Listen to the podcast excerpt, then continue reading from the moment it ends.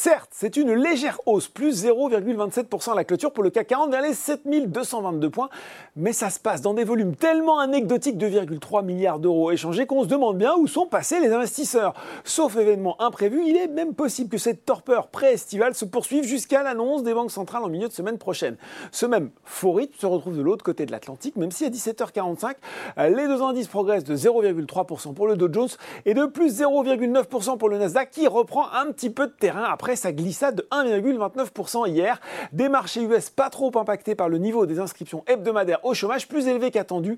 À noter quand même hein, la partie difficile pour GameStop, la plus célèbre des meme stocks, chouchoute des Wall Street Bets, recule de 17% le distributeur de jeux vidéo qui annonçait euh, des résultats trimestriels décevants et le licenciement de son directeur général Matt Furlong.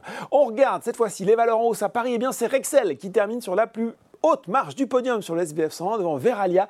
Bank of America a repris sa couverture sur le leader européen de l'emballage en verre avec une recommandation d'achat et un objectif de cours de 43 euros. La banque américaine souligne que le groupe bénéficie de vents porteurs sur le long terme avec la fin des produits plastiques, un marché estimé tout de même à 300 milliards de dollars. Ça roulait aussi pour Valeo et Forvia dans le secteur. On a appris aujourd'hui qu'un autre équipementier auto, le suédo-américain Autoliv, allait supprimer 8000 euh, emplois principalement en Europe. Face au défi de l'inflation, le groupe a annoncé qu'il travaillait intensément avec ses clients pour obtenir des augmentations de prix et je cite qu'il ne s'arrêterait pas tant qu'il n'aurait pas obtenu une compensation complète et juste un message qui pourrait peut-être préfigurer d'une hausse généralisée des prix pour tout le secteur, ce qui profite aux valeurs françaises. Sur le CAC 40, Alstom mène le train des hausses devant deux valeurs encore du secteur auto, Stellantis et Michelin, puis Société Générale gagne 1,17%. La banque qui a signé des accords en vue de la vente de ses filiales au Congo, Guinée équatoriale, Mauritanie et au Tchad. Du côté des valeurs en baisse, eh bien Ubisoft reste sous pression devant Eramet, Voltalia et Biomérieux.